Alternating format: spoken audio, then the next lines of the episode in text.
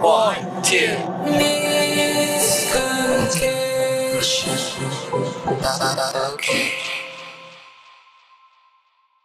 脱字コミュニケーション第12回ですね。はい。えー、 何回目か分かんないん ですけど、なんかあの、トルビアの泉でさ、はい視聴者からの投稿でさ、うん。こう今で言う説みたいなさ、ああ、ありますね。なんかあれで、うんえっ、と、高橋克実じゃない方、名前忘れちゃった。あの、メガネの人が、うんなんか、こう、にゃっみたいなさ、 今言ったみたいなさ、 おお約束のやあ、つそがん、なんがあるのなんかあったんだけど、知らないえーいや、そもそもリアルタイムで見たことが一度もないんで、トリビアえ。ーマジか。えそうです。え、3つ離れてるだけでこんな違うのか。もう、え、どこでやってた曲的には。わかんない。フジテレビじゃない。え、トリビアの泉誰が出てるか知ってるタモリ。そうタモリタモリ。あ、それは知ってるのね。タモリ以外知らないでも。あ、タモリ以外知らないんだようん。マジか。え、へーボタン押すってやつ。ああ、それはそれはわかるあの、YouTube のさ、無断転載動画しか見たことないです。あ あ、そうね。あれさ、ネットフリックスとか来ていいと思うんだよね。確かに。めちゃくちゃ面白いから、重要うなんやつあの時期のバラエティ番組にちょっと出てきてほしいわ。うん。うん。まあ、ということで、第10回目なんですけ ど、いやこんな感じなんだよ、本当に。うんちょっと後で見よはう。い。はい。えっ、と、ディスコードね、はい。えーたくさん入っていただいて、本当にありがとうございます。ねちょっとね、思ったより来てそうまだしたよね。ね。 本当にびっくりしているんですけれども。多分作って3日くらいですでに100人超えてたよね。そう。30人ぐらいいればいいやって思ったら、うん。だから僕100件 DM 送ったわ けよ。もうさ、もう帰ってこない人とかいるわけよ。うんうん。別に全然いいんだけど、あの、特に多分リンク踏んだわけでもないし、多分届いてないんじゃないかなっていう気もするんだけど、ああ、どうでなすんかかね。こうスパム多いじゃん最近。まあそうだねいや。わかんないんだけど、うんまあちょっとあの、いつでもいいんで、1ヶ月遅れとかでもいいんで、なんかスタンプとかだけでも押してくれると、あれはい全部一応手動で、い、や、テンプレみたいな文章だけど、うん手動で送ってるんでね。押してやってくださ。はいスタンプ。まあただそれはあの、一番最初の話で、はい。もう、この、えっ、と、概要欄にも多分リンク貼ってると思うんで、そうですね。ちょっとぼやかして言ってるのは、あの、これ多分配信するのが1ヶ月後とかなんで、うん。ちょっとまだわかんないとこあるんですけど、はいまああの、何かしらの方法で、ルートはあると思うので、はい。あんまりツイッターにこう、リンク直張りとかはちょっとしないように。そうそう。ですね。ちょっと怖いんで。しようかなっていう、特に本当に誰見てるか分かんないから ね。マジで。うん思った以上に広がってますよ。そう Twitter 別に見てもいいんだけど、なんかちょっとその、あの、入り口をちゃんとデザインしたいっていうのが、うんあの、我々の中で、ありますこう、ね。うんね、えー方針としてあるので。はい。はい。なので、えっ、と、何らかの方法で、もしかしたら、あの、ベタバレしてるかもしれない けど、分かんないけど、あるんで、えーはいぜひ入ってください。いろんな話をしています。お願いしまね、す。お願いします。はい。ということで、今日は村上春樹ですね。はい。村上春樹。村上春樹。今、リサ・フランク君は、そうですね。この収録の10分前くらいに、この世界の終わりとハードボイルドワンダーランド、略してセカオワを読み終えた。もう読み立てほやほやな。ほやほやですよ。 10分経ってないよね、多分うね。ん。だから、今余韻に浸り中な状態どで。 収 ど録どをどうまでしたどうたでしめちゃめちゃ面白かっためちゃめちゃ面白かった。あの、村上春樹の小説っていうか作品自体、うん。その教科書に載ってた鏡っていう短編はいはいはいはい。以外一切読んだことなくて、うん。だったので、どういう感じかなと思って読んだんだけどね、まあかなり面白かったんだけど、うんこ、れ、あれだよね、その世界系って呼ばれる類のうん。ジャンルがあるじゃないですか、さはいそれの先駆け的な感じで、あ、そうなんです。うんそれ僕知らなかったんですけど。あ本当うん。そういう風に扱われてるんだけど、うん。で、まあ、僕が好きな、えー、ノベルゲームの作家に前田純っていう人がいるのね。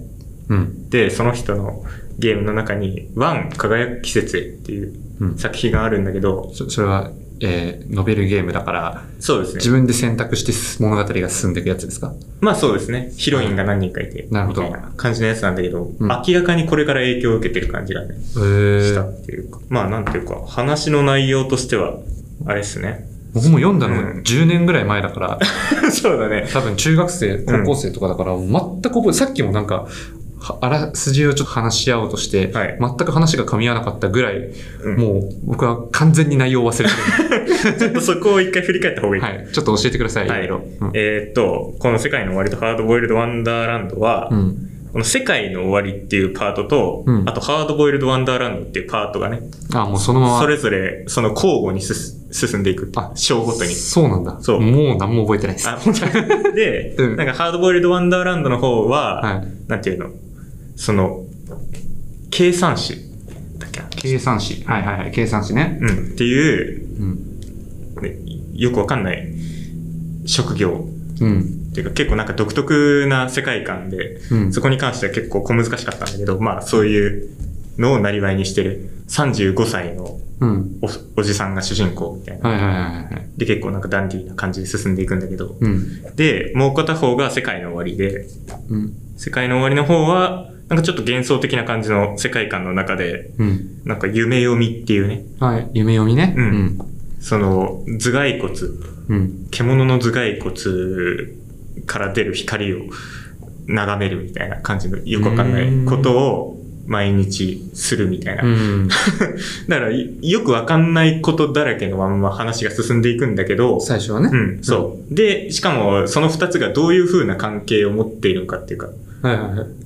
その一見何の関係もないような感じの話が交互に続いていくから何なんだろうなっていう感じだったんだけど、だんだんだんだんそこがリンクしていくっていうか、あそのハードボイルドワンダーランドの方に、うんその夢読みで使う頭蓋骨が出てきたりとか、あ。はい。だんだん交差していくわけ。そうそうそう。あ、じゃあそれは、あれだね。村上春樹の1984とかもそういう感じだったんですけど。あ、そうなんですそうね。そうそう。あと、夢読みっていうのは村上の最新作でも出てくるんですけどあ、そうなんだ。じゃあうん結構リンクしてるんだよ、その。リンクしてるっていうか、その、これ、世界の終わりとハードボイルド・ワンダーランドの前身のはい。短編っていうか中編があるんだけど、それが、えっ、と、街とその不確かな壁ってうんうんいううん中編小説で、で、これは昔雑誌にこう、文学界で公開されてるんだよね。うんうん。で、えーそれが元で、それ長編にしたのが世界の終わそうなんですりね。なんですよ。えで、ー、それを40年越しにうん。書き直して長編小説に仕上げたのが最新作の街と不確かなああ、街とその不確かな壁そういう系。なんですよ。うん。だから、うんリンクしてるっていうか、まあ元は一緒なんだようね。んうん。うんそうなんで、です話の構成とかも、村上春樹の、村上春樹っぽさみたいなのは、うん。結構積もってるそうなんだ感じなのかな。うん僕は本当にね、カフカとか、海辺のカフカとか、うんうんねじ巻き鳥クロニクルとか、はい。あ、ちなみに言ってなかった。僕は村上春樹全部読んでるんですよ。そうですね。長編短編含め、うエんッセイとかも含め、全部読んでます。すごいですね。えっ、と、エッセイは一部読んでないのがあるんだけど、うん小説の方に関しては本当に全部読んでる。どんくらいあるんだ合計で。10長編はうね、ん十、何個とかだったけあど、ほうほまあまあ、そんぐらい、あの、読んでんだけど、う。うん。本当に世界の終わりのは何も覚えてなかった。うんさっきウィキペディアであらすじ見たけど、うん。びっくりするぐらい何も覚えてなもかうった。ピンとも来なかっうん、計算士とかも、あ、なんかいたかもな、で、太った娘っていうのは、あ、これはなんか覚えてるわ、と思って。た。うん。うん、そんな感じ。や闇黒とかもね、 闇黒は闇黒ねもう思い出しました。闇黒ってなんか悪役みたいな感じで出てくるのかなそうだね。よくわかんないけど、んなんかめっちゃ怖い。はいはいはい。地下に住んでるやつね。うん。まあ、圧倒的な悪だよね。うんうん。うん。そういう圧倒的な悪みたいなのうは、ん。村えっと海辺のカフカでも、まあやっぱ出てきて、てあかーまそあ、うねじ巻き鳥クロニクルでも出てくるんだけど、うん。何のこう、えっ、と、肯定する余地もない悪っていうのが出てくるんだよ、うんうん。割と。で、それの多分最初なのが闇黒なんだと思うんだけど、ええ。だからまあさっきウィキペディア見ながら、ああ、こんなだったっけみたいな ちょっと懐かしむ感感じでしたねへ。えまあ、でちょっともうちょっとど、どこが面白かったかいろいろ聞いてみたいんですけどじ。、ああ、そうですね。どうでしたその、まあ、計算士とか闇黒とか、うんそういう現実味のないものうん。が、その世界の終わりの方じゃなくて、うんハードボイルドワンダーランドの方に出てくる。うんこ。のハードボイルドワンダーランドの方は結構現実的な世界。うんうん。だから新宿とかさ、はいはいはい。に主人公が住んでて、うん。で、もう、なんか出てくる固有名詞とかもガンガンに、ボブ・ディランとかさ、うん。いろいろ出てくるわけですよ。で、その中で、その闇黒とか、うん。そういう意味不明なものが出てきて、なおかつそれが具体的にどういう存在だったのかは最後まで説明されない。ああ、もう終わってもよくわかんない。そう、終わってもなんだかんだよくわかんないところが好きでした。あ なんだろう、その異質な感じが当たり前のように存在しているというかね。あ。はいはいはいはいはい。そのなんていうか、不思議な雰囲気がなるほどね。面白かったの。なるほどね。うん。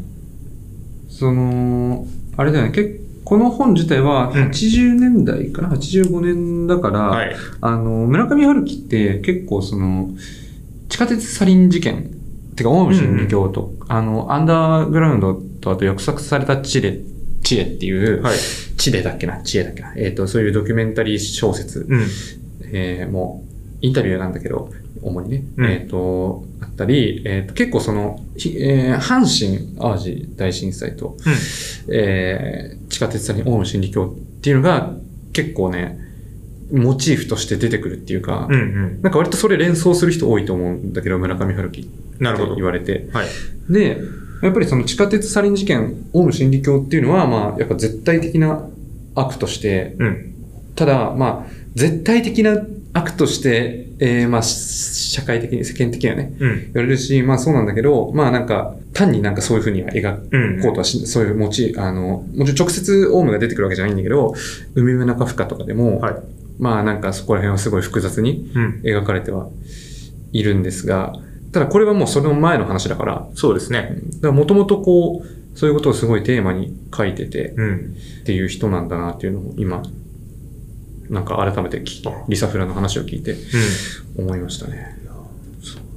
うん。これが85年って相当先進的っていうかね。ああうん。先進的っていうか、ここから始まってるんだろうから、うん。あれなんだけど、その、新海誠のさ、はい。ウィキを見てたんですよ、この前。うん。すずめの戸締まりの回、この前撮りましたはいはよねい、撮ったね。うん、その時に見てたら、その新海誠もこのセカオワから相当な影響を受けているという、えー、そういうのが載ってて、だからやっぱり、まあ、新海誠は新海誠で、そのすごい世界系と呼ばれる作品をバンバン作ってる人だけど、うん。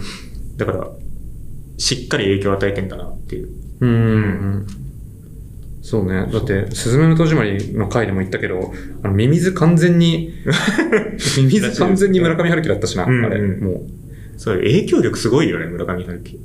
そうななんでそもそもこれ読んだのかって言ったら、世界系のあの元祖だみたいなそうそうそ触れう。込みで読んだわけでしょそういうことで。です僕は全然アニメ世界系とかもなんか全然わかんない知らないんだけど、連想したアニメとかさうんなんかいろいろあったりする、そうですね。っていうか、読んでてう、ん、思ったのは、まあ、さっき言ったその前田純はいはいのワン輝く季節うんとの関連性なんだけど、うんまあどういうふうな関連性があるかっていうと、うんその輝く季節へも、まあ現実世界と、うんあともう一つ主人公のなんか新小世界的なうん永遠の世界って呼ばれる世界があって、うんうんで、その作品が進んでいくにつれて、主人公の存在が現実からだんだんとその永遠の世界の方へ移ってしまうみたいな。うん、うん、まさにだねそ う。で、あの、一つオチとして違うのは、うんその、最後にヒロインが助けに来てくれるみたいあな。あで、そこで恋愛的な感じの終わり方をするみたいなはいはい感はじいの部分なんんだけど、もろだな。 もろだねあまりにもろだったからね。ガンツとかもさうん。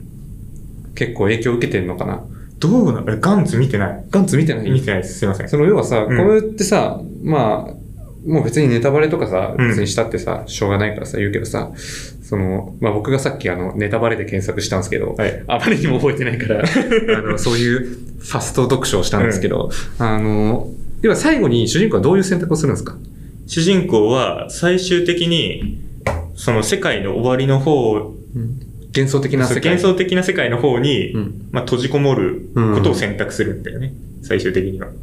その、世界の終わりの方でも、うん。のパートの方でも、その主人公がいて、その主人公は最初の方はその世界からなんとか抜け出そうとしてたんだけど、うん。最終的にまあ、いろいろあって、その世界に留まることをうん選ぶっていう、そういう感じのモチベーション。それは結構勇気ある決断なんですかそうだね、うん、そうそうそう。あの、うん言ってしまえば、その世界の終わりという幻想的な世界は、うんこのハードボイルド・ワンダーランドの方の主人公の新小世界だったから、結局。ん。で、自分が作ってしまった世界うん。は見届けなければいけないっていうはいはね。なるほどね。そう、閉じ込む。まあ、勇気ある決断そうでですすよよねね。。ガンツとはそういう意味ではちょっと異なるけど、でうんもまあ、うん、なんか、いろいろ影響、なんかその構造自体うんもうん。ね、いろいろ影響を与えてるのはもう間違いないし、あと、今日村上春樹のし話しようって言ってさ、うん。僕がここ収録場所にさ、電車乗ってきたらさ、ちょうど掲示板にさ、おあの村上春樹のニュースが出てて、うん。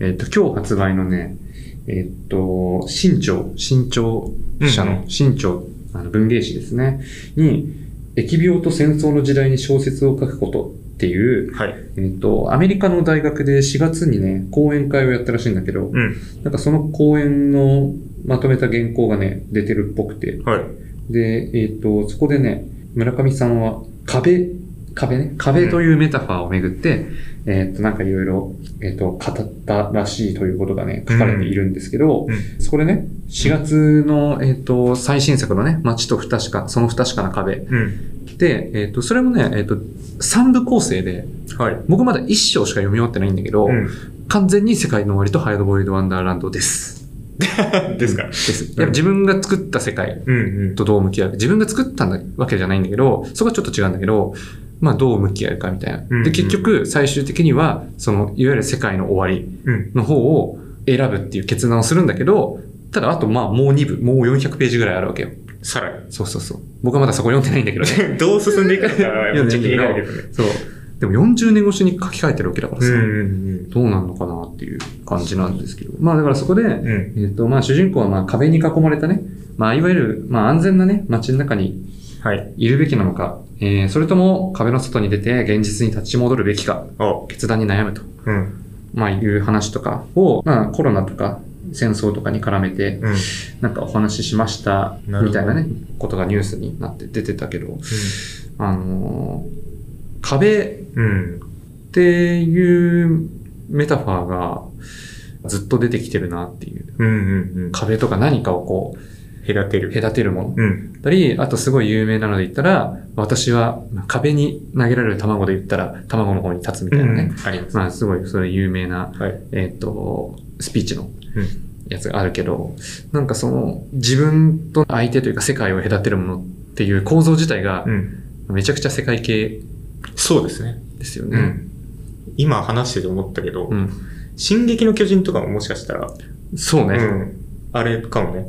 こういうのから、うん。どこかしいらや。で影響を受けてる可能性はあります。ね。もう影響って言ったらさ、うんもう影響元の影響元の影響みたい なさ。そうかもしれない。いろいろあるだろうけど、でも絶対にたどり着くようんね、ここにね。進撃の、進撃の巨人僕もつまみ、に、つまみウォッチつまみしかしてないんですけ ど、そうねうん、うん、めっちゃあの設定見て、うん。村上春樹じゃんっそうだよ。て思った。うん。あの、このさ、世界の終わりとハードボイルドワンダーランドを、うん。 1ページの目のところっていうか、うん。このね、開いたところに、その世界の終わりの方はいはのい地図が載ってるんだけうど、ん。これがもうめちゃくちゃ、その進進撃撃のの巨巨人人だよねなんか、 そうだようん、ね。意識して作っててもおかしくないなって今話してて思った。絶対そうだよ。絶対そうか。 言い切ったら。いやーそう、で、そうのん、街とその不確かな壁なんですけど、はい。いろいろ、そのもう発売した日に、はい。その次の日とかにいろいろな批評文とか、あの感想文とか出出回ってたけど、うん。なんか村上春樹は老いを描けないとかね、ああ、ありましたね。そうそう、うんいう批判があったけど、まあ、まあまあな、まあわかりますよ。だって第一部さ、読んだけど、うん普通に10代の恋愛模様みたいな さ、なんかもうそういう話なわけよ。うんうんけど、僕がびっくりしたのは、うん。死ぬほど読みやすいんだよね。おお読みやすいっていうのはどういう。あの、んなんか僕読んでて、なんか読んだことあるな、みたいな。おノルウェーの森っぽいし、はいねじ巻き鳥っぽいし、うん海辺のカフカっぽいし、う国境の西、僕が一番嫌いな 本。村上春樹で一番キモすぎて嫌い。国境の南太陽の西っていうう、ん。もう僕が許せない小説があるんですけど、はい。高校生の時に読んでね。うん。もうキモすぎて。キモいっていうか、どうでもよすぎて。あ、そうな、なんでこんなのな、なにこれみたいな。うんまあ、まあ、今読んだら変わるかもしれないけど、相当 ですね。そう、すんごい嫌いな本があるんだけど、うんまあ、それとか、まあ、海辺のカフカっぽいって印象が一番あったかな。でもなんか、うんとにかく、めちゃくちゃ村上春樹っぽいなって思ったの。うん村上春樹なんだけ ど。そう。ただ、信じらんないぐらい読みやすいし、うんあの、パートがね、交互に、ああ、そこあの、やっぱ視点がうん。交互にずれてくんだけど、なんかね、その絡み方とかも、うん。やっぱ1984とかの時よりもなんかもう半端なく読みやすいっていうか、ん引き込まれるっていうか、なんか、めちゃくちゃ文章上手くなったんだな、あ、 そうみたい な、あの、成長して る。そうそう、村上春樹に対してさ、そんなことも変なんだけどさ、めちゃくちゃ文章上手いやん、みたいな。おなんかそこが、そこれはね、本当にすごいな。えーで、インタビュー読んだら、ー。うん。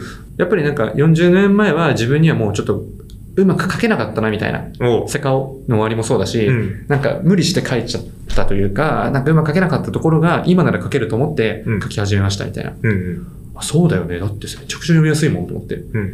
読みやすいっていうのは分かりやすいとはちょっと違うんだけど、なんかとにかく、すごい、すごい構造がすごいというか、おう。なんか読んでて、こんなにす、なもう技術の結晶というか、ああ、もなんかそこは本当に僕はう。はい。だいぶ食らいましたね。総決算的な感じのうん雰囲気があったう。ん。なんかそう思いました。だからまあ、第2部、第3部はまだ読んでない けど、そまあ、まあ多分読みやすすいんだろうなと。ゆ読み始めたら止まんないかもな、うん。とは思ってますね。気になりますわ、そっちも。うん。で逆に僕はそっちを読み返したい。っうん。ていうか、ねじ巻き鳥クロニクルうん。をもう一回読みたい。ああ、おすすめはい。してらっしそゃれいがまもうす一番おすすめですね。村上春樹の中では。あれはどういう感じのあれは、うん。えっ、と、まあ、覚えてないんですけ ど、えっと、井戸の中に入って、うん。自分と向き合う話です。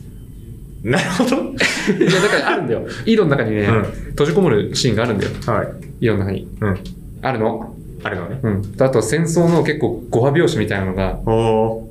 結構黒い拍子も出てくるんだけど、僕はもう、人生初、初の徹夜は、ねじ巻き鳥クロニクルが面白かったから、ですからね。ああ、も浪人が決定して、う。うん。何もすることがない高3の3月そういう。に、うん。読み始めたら、もう止まんなくなって、ええ。めっちゃ長いんだけど、そうだよね。上下巻だよね。文庫う本が。ん、3部作。え、三部作うん、上中下。下うん上中下っていうか、1部、2部、3部。おうまあ、1984は6冊あるんだけど、うん。ちょっと多すぎる。単行本で、うんえー文庫本で言うとね。うん。まあでも、ちょっとねじ巻き鳥クロニクルは本当にすごい面白かったですね。あれが、だから、もう小説面白ってなったきっかけ。きっかけではないんだけど、うん。本当にすごい読書体験だったな。うんうんうん。ちなみに小説、そう今思ったけど、小説って読む小説は、最近はあんま読んでなかったな。うん。でも、あの、ここ最近読んだやつが、その、ライ麦畑。捕まえて。ああ、ライミン キグャッチャーインザライをね、はいはいはいはい。これの前に読んだけど、ただ普段はあんまり読んでないかもしれない。その小6くらいの時にめちゃくちゃ読んだんだけど、何最初に読んだいわゆる小説らしい小説っていうかさ。えーっとね、ショートショートはいはいはい。でいいのであれば、星新一のうんようこそ地球さん。はいはいはいはいはい。母親にめっちゃおすすめされて、うん。そんで、それ読んだらめちゃくちゃ面白かったから、結構小説読むようになったんだけど、うん。その次の次だけで買った本が、カフカの変身だったんだよ。で、うん意味わかんなくて。 ただ、ページ数は少ないから、そうだね一応読み切ることはできたのね。うん。意味わかんないなって思って寝かしてて、で、中3の頃あたりにもう一回読み返して面白いっていううのん。があったみたいな。あそうれいうね、記あ憶もあるの、グレゴール・ザムザがハエに、 ハエになっちゃ、起きたらハエになってた。そうそうそう。で、だんだんハエであることが居心地よくなってきちゃうんだよね、あれうんうね。ん。そこがやっぱ、すごいとこですよね。あれは面白いですね。結構道徳的じゃない、じゃあうんうんそうなんだよね。ある意味その、青少年に読ませていいのかぐらいのさ、うんでハエになっちゃってさ、それがだんだん、まあこれでいいかみたいになっていっちゃうっていうさ。その家族のさ、うん。その変わっていく感じもいいんだよねうんうんうんその心の。であれが名著である理由ってさ、うん。やっぱそういう公衆道徳っていうかなんか、ちょっとこう、よく、良くないっていうか、 そういうところにあるよね、やっぱり。そうだね。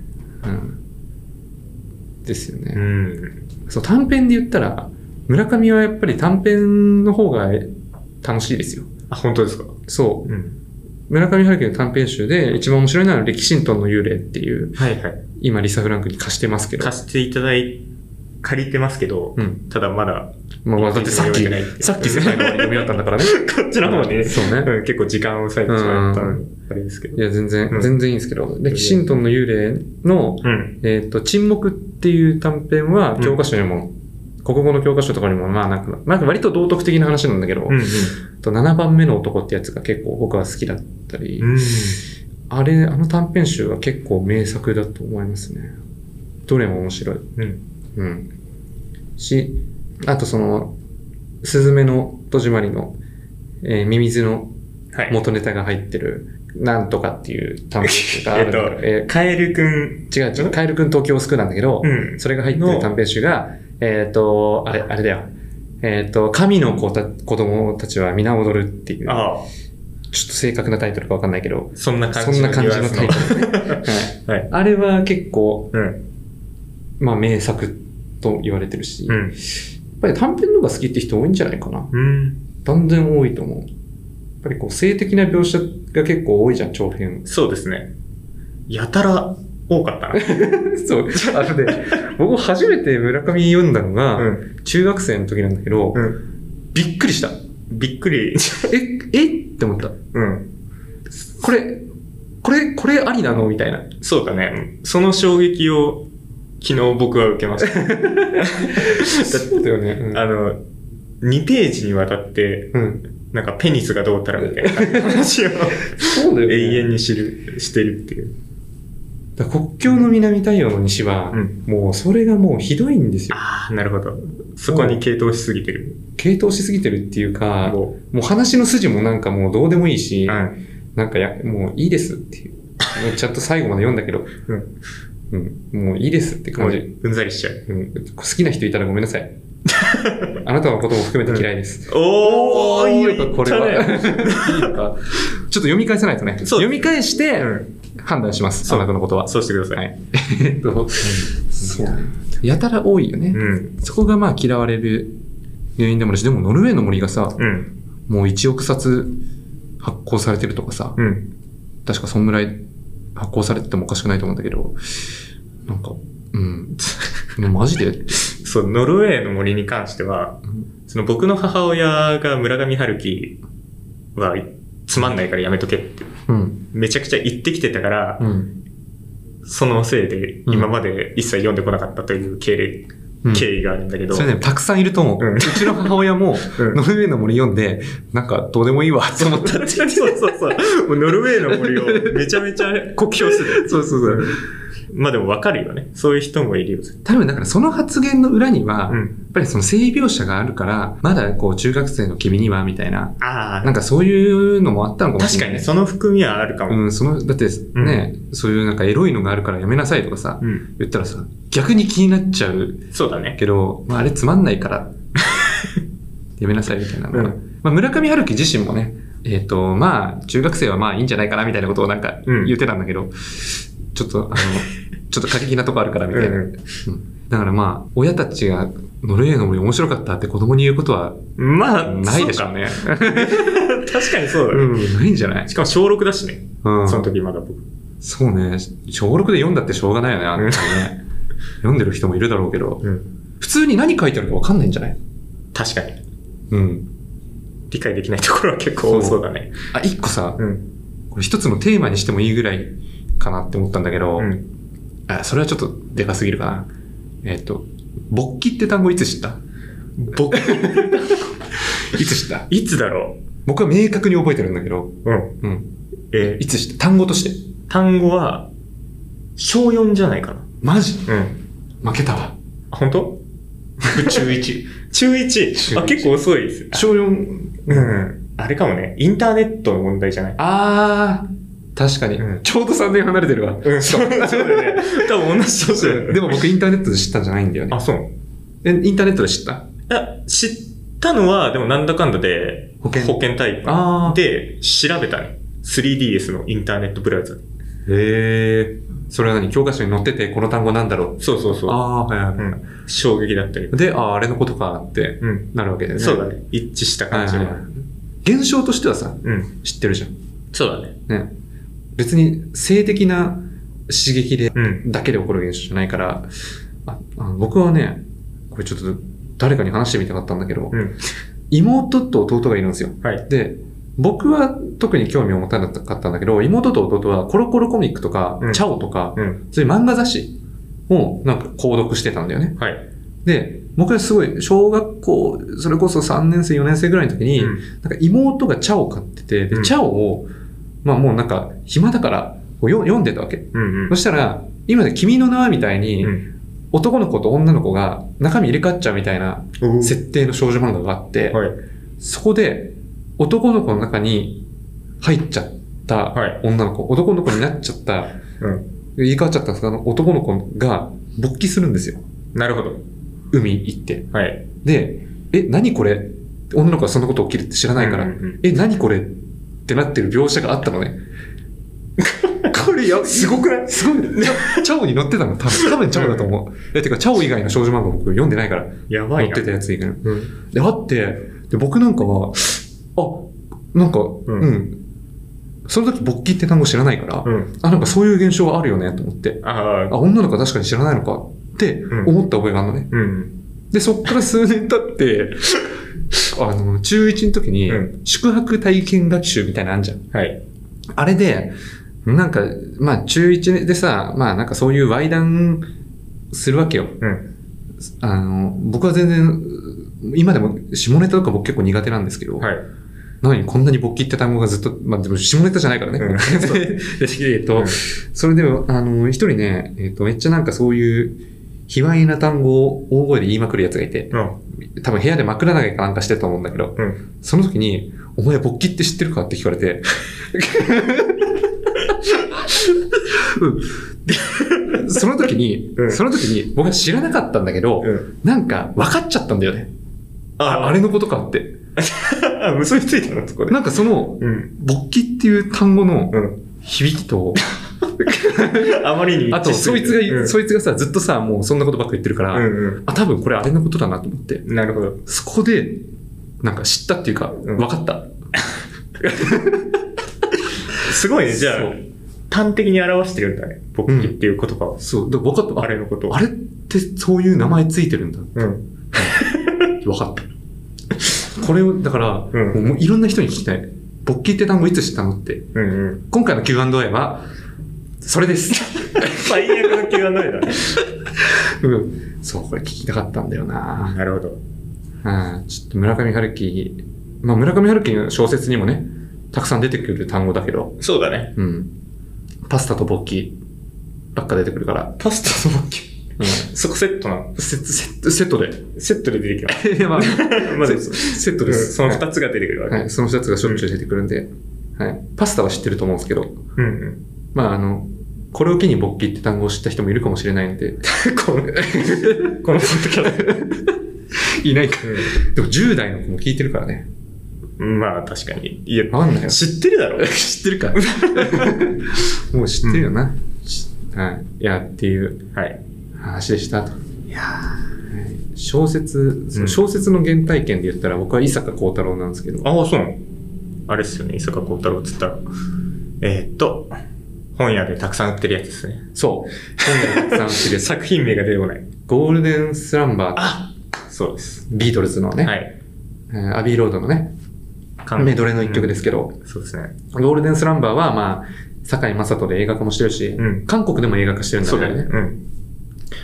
で、あれ、まあ、あれもいいんだけど、僕あの、フィッシュストーリーっていううん短編集が、小6の時に、なんか部屋に落ちてたんだよね。うんうん。部屋に落ちてて、あの、部屋汚かった から、まあ今も汚いんだけど、う多分音、なんかね、小説を無料で、ハガキ送るともらえるみたいなさ、キャンペーンがあってさ、おう。うん。それで、多分弟がもらってて、で、それ落ちてて、それ読んで、伏線回収っていうのを、そこで初めて知って、おう小説にそういう技法があるってことを。なるほど。で、伊坂幸太郎はもうとにかく伏線回収しまくる人なのね。ああ、そうなのもう、ものすごくそれをやりまくる人で、うん。ラッシュライフっていう長編2作目かなはい。は、もう、伏線回収劇です。へえ。もう、ものすごい量の伏線回収劇。うん。で、まあ、フィッシュストーリーも短編なんだけど、結構いろいろ伏線回収。短編だからさ、短いうちにパッて回収するから、うんうん。それがもう僕はもう衝撃的で、小説なんて読んだことなかったけど、そうで、しかもちょうどロックの話だ、ロックバンドの話だから、フィッシュストーリー、フィッシュストーリーって。うん。でそれで音楽ともなんか絡めて、なんか、伊坂幸太郎も全部読んだね。うん。うんもう最近は全然読んでないけど。伊坂幸太郎。地味に一回も読んだことないです。 まあ、でもうん 読まなくていいよ。そんなこと。うんあ、でも、結構そこ時代とマッチしてたのかもね。その伏線がどうたらみたいなの。というとなんか10年代入ってきてから、すごい伏線回収こそが全てみたいな感じのうん。雰囲気が、あったのうん、ある気がする。そのアニメとかでも。へえ。そのシュタインズゲートっていううんアニメがあるんですけど、うん。あれももう伏線回収が一番面白いみたいへな。え。その伏線っていうのがね、うん。その面白さの、はいはいそはのい。一大要素みたいはいはいはな感じに。い。あ、そうなんうだ。ん。まあ、伊坂幸太郎は小説界で言ったらもうその筆頭だと思うけどな。うんうん。あんま知らないけど、小説のことも。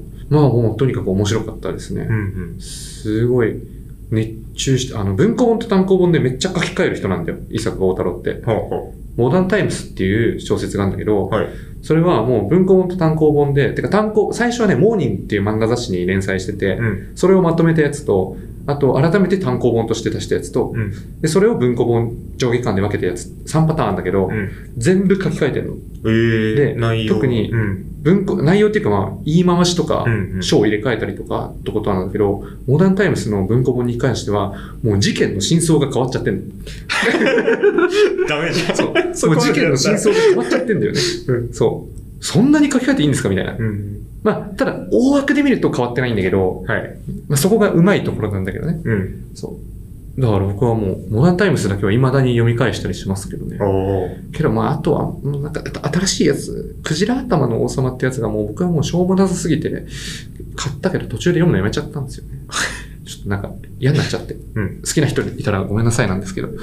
今日それ多いですね。音楽の悪口は言えないけど、うん。映画とか小説の悪口は言えるね。そうね。そこに関してはなんか許される感じがするね。音楽はちょっと危ない。うん。あんまり言わない方がいい。間違いない。あ、音楽といえばそうだ。はい。僕今日までに、村上、今日村上春樹会撮ろうって言ったら、うん。リサ・フランクに、菅氏顔をファーストからフそうです。ォースアルバムまで全部聴けって言われて、はい。聞いたんですけど、あれは何なんなんですか菅氏顔は、村上春樹からの影響をかなり公言していて、うん。で、それと同時に村上春樹もまた、菅氏顔をめっちゃ好きだっていうのああ、をはアピールしてるっていうか、そのアフターダークっていういはいはい。小説があるらしいじゃないですか。ありますね。そこで、なんかコンビニの中でかかってる曲が菅氏顔の爆弾ジュースっていう。あーそういう感じセカンドのやつそうそうそう。はいはいはいはい作中で出てくるんだよねあ。そうなんだ。そ全うく覚えてないわ。そういう感じでね、結構菅氏顔と関わりがあって。だって村上春樹ライブラリーってあの、早稲田にできたさ、うん。とこで、菅氏顔と村上春樹、のあ、そうそうそう、対談してるよ。ね対談うん。そうなんやでっすたよみね。たいな。僕、まあ、この前の回でも、菅氏顔がかなり幼少期の頃から聞いてたみたいな感じの話はしたんですけど、本当に好きで。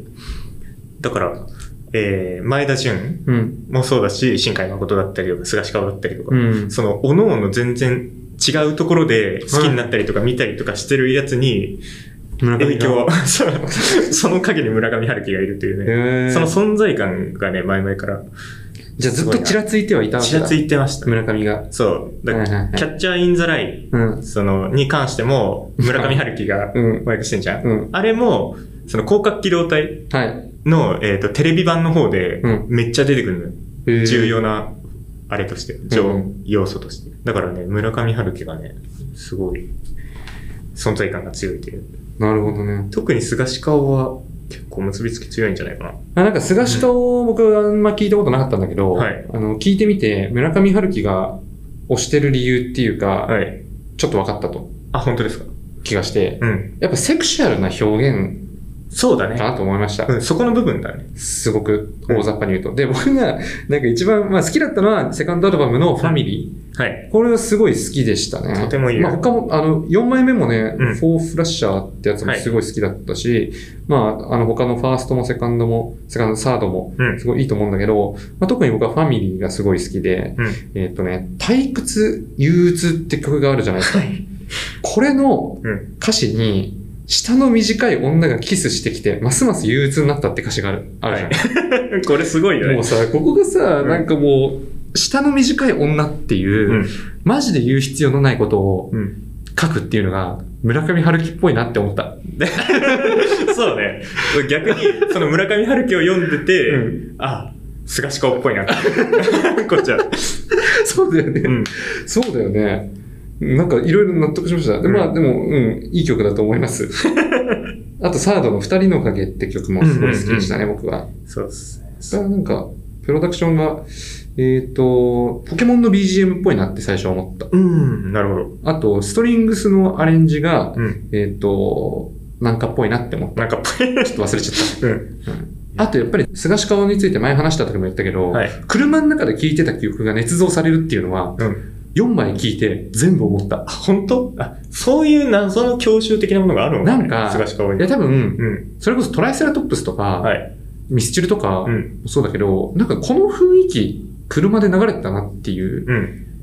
感じはなんかした。多分なんかミックスとか、はい音のなんか感じだと思うんだけど、うん。別に音楽性は似てないけど、なんかね、ちょっとあ音質的に、うん。あ、でもわかるかもしれない。それ。うん、似てるものがあるかな。最近ね、うん。ボニーピンク聞いたんだけど、結構初期の方の。うん。同じこと思った。同じこと思った。うん。聞いたことないけど聞聞いいたこたこととなないいな。な。そうそうそう。はいはいはいはい。そういう時代感なんですあるよねうん。念のために昨日、あの、母親に、菅氏顔って、あの、聞いてたって聞いたら、いや、知ってるけど、あんま聞いたことないってあ、言われた。けど、いい曲を書く人だな、とは思ってるっ嬉しい。て言わ れた。ね菅氏顔いいよな。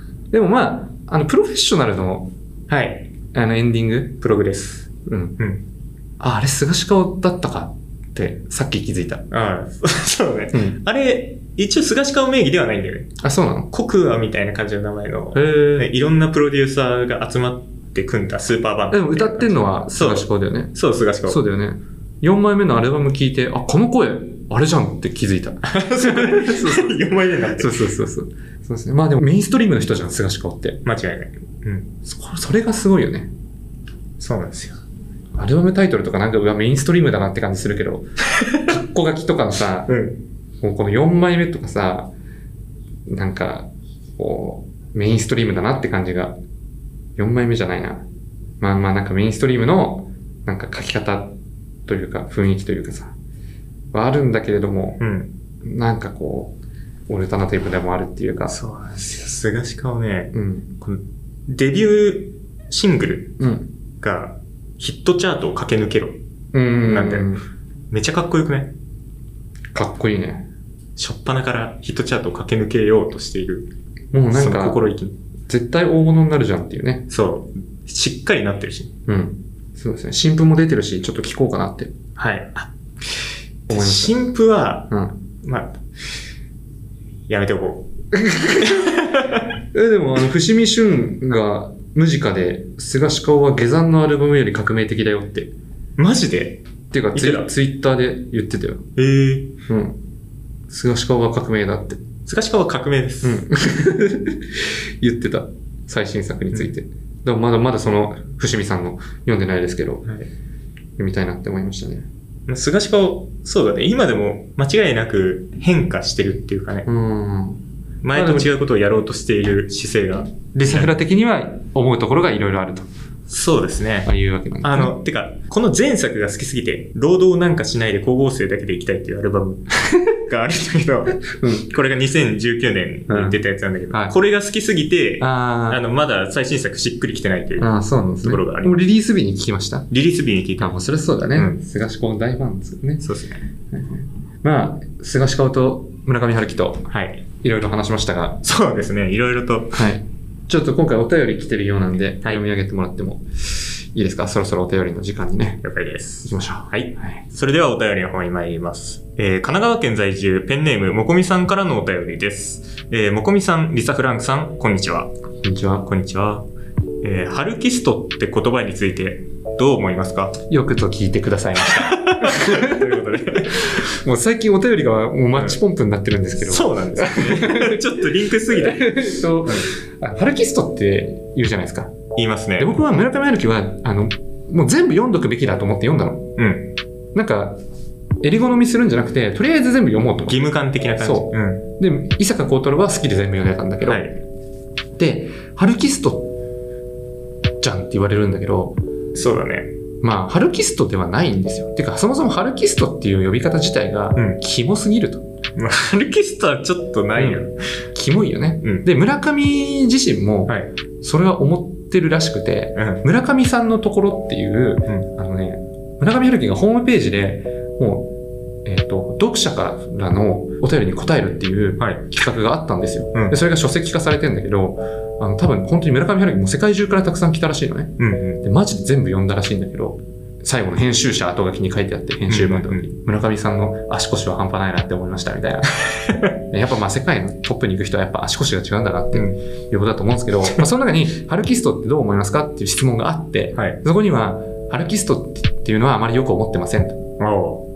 村上主義者にしてください。って管理者はもっとなんか、 全然有的すぎるでしょ。書 いてあったんで響き、が。なので、ハルキストじゃなくて村上主義者ですね、言うならね。うんうん。まあ、ただ村上主義者ですかって言われたら違いますって言いますけ ど、ただただ全部読んでるだけですってうんいう。うん。ハルキストね。ハルキストはキモいだろ。いやその、なんかさ、もう10年前とかそれより前からさ、ずっと村上春樹ってノーベル賞、ノーベル賞、うんノーベル賞文ね。学賞をそう、取るか取らないかみたいな話出てんじゃん。で、毎回ニュースとか、その時期になるとさ、うん。ハルキストの皆さんが一斉にやってきてますみたいなそう、応援に。そういうのどこを、に行くんだ書店でさ、うんなんかそういうイベントみたいなのやってたんだよ。あそうなの2009年とか10年とかにはいはいはいはい。で、で、それを見てて、ハルキストはねえなって思って、うん小学、なんかハルキストの方にインタビューしてさ、私もダメでしたとかさ言うんだけどさ、お前絶対村上春樹読んでねえなって いう。そういう感じをしましたね。いやーすよね。あの、1984うん。ってさあの平成を代表する小説ランキング1位なんですけどほう書店員が選んだかなんかで、まあ、なんで1位かっていうとやっぱりあそこまで小説が話題になったことがそうだね。ないっていうだってうん覚えてるでしょ、覚えてる覚えてる。発売日のニュースとか、ねうん。ポスターとかめっちゃ貼ってあったよね。えだけどあらすじとかはうん一切解禁されないっていうああ。そうだね。内容全く知そらなうい。内容も全くうん。発売日まで何も明らかにされなかったもんうんう今宮崎駿がさん。そう。同じことや今めっってるけちゃどさ思ったよ。 うん。やってるけど、まあ、あれは原作があるじゃんはい。原作っていうかなんかまあ、まあまあまあまあ。まあまああるじゃん。あの、タイトルの元ネタみたいな。うんあるけど、村上春樹はまあそ、それで、それもやっぱりこう、多分、宣伝効果になって、うんうん。 1984はもう、本当に書店にダーッと置いて、バンバン売れるみたいな。うん。で、僕も、数年後にさ、はい。村上春樹読んだ時に、やっぱり最初に、最初に読んだのは多分ノルウェーの森かな。おう。短編から読んだかな忘れたけど、198はまあかなり序盤で読んでう、ん。うん青豆っていう、青豆。女性と、あと天狗っていう男性が主人公で、別々のパートで分かれるんですよ。うん。で、青豆の話と天狗の話が、こう、全く混じら合わないようね。んうん。で、だんだん混じっていくっていう感じなんだけど、まあ、あと性描写がえぐいっていう。相変わらず。うん。だから、あれも、その、違う、そんな話をしたいんじゃなく て、あれの発売日に、こう村上春樹室とか、うん。えーっと、買ってすぐ読んでます。インタビューしてみましょう。うん。っていうのがニュースでやってて、気持ち悪いなって うん。確かに。その取り上げ方っていうかね。思った。うん。だから村上自身も絶対それは気持ち悪いなって思ってると思うんですよ。うんだから村上春し村上主義者にしてくださいっていう。もうある意味もう、もうそういうしかないんじ ゃないなんかやめてくださいっていうだけだとさ、うん。うん。ちょっとあれだからさ、そうですね。村上主義者、なんかそんなことが書いてありましたよってうん。ことをちょっと言いたかった。そうですね。広めていきましょう。うん村上主義者を。うん、でもじゃあ村上主義者ですかって言われたら、違いますって そこ言いまがすけ謎どなんねだよ。。言いますけどね。全部読んでるだけですっていうね。まあちょっと街とその不確かな壁もちょっと読まなきゃな。そうですね。読みましょう。うん、なんかちゃんと読みます。はい。読み寄ったら貸してください。電子書籍で買ったの よ。そうだった。言ってあ、で、わかった。じゃあ全部スクスクショして送るよ。 た。しない労働よ。読みます、読みます。はい。とりあえず歴史と読んでみてほしいかな。はい。読ませていただきます。またどっかで村上の春樹、はな 村上の春樹じゃねえ わ。村上の話はするでしょう。村上の話はするでしょう。はい。という感じですかね。はい。じゃあ今日はこんな感じで、いえー、Spotify のフォロはいーと Discord への招待リンク貼ってますんで、ぜひよろしくお願いしよまろす。しくお願いします。という感じで、ありがとうございました。ありがとうございました。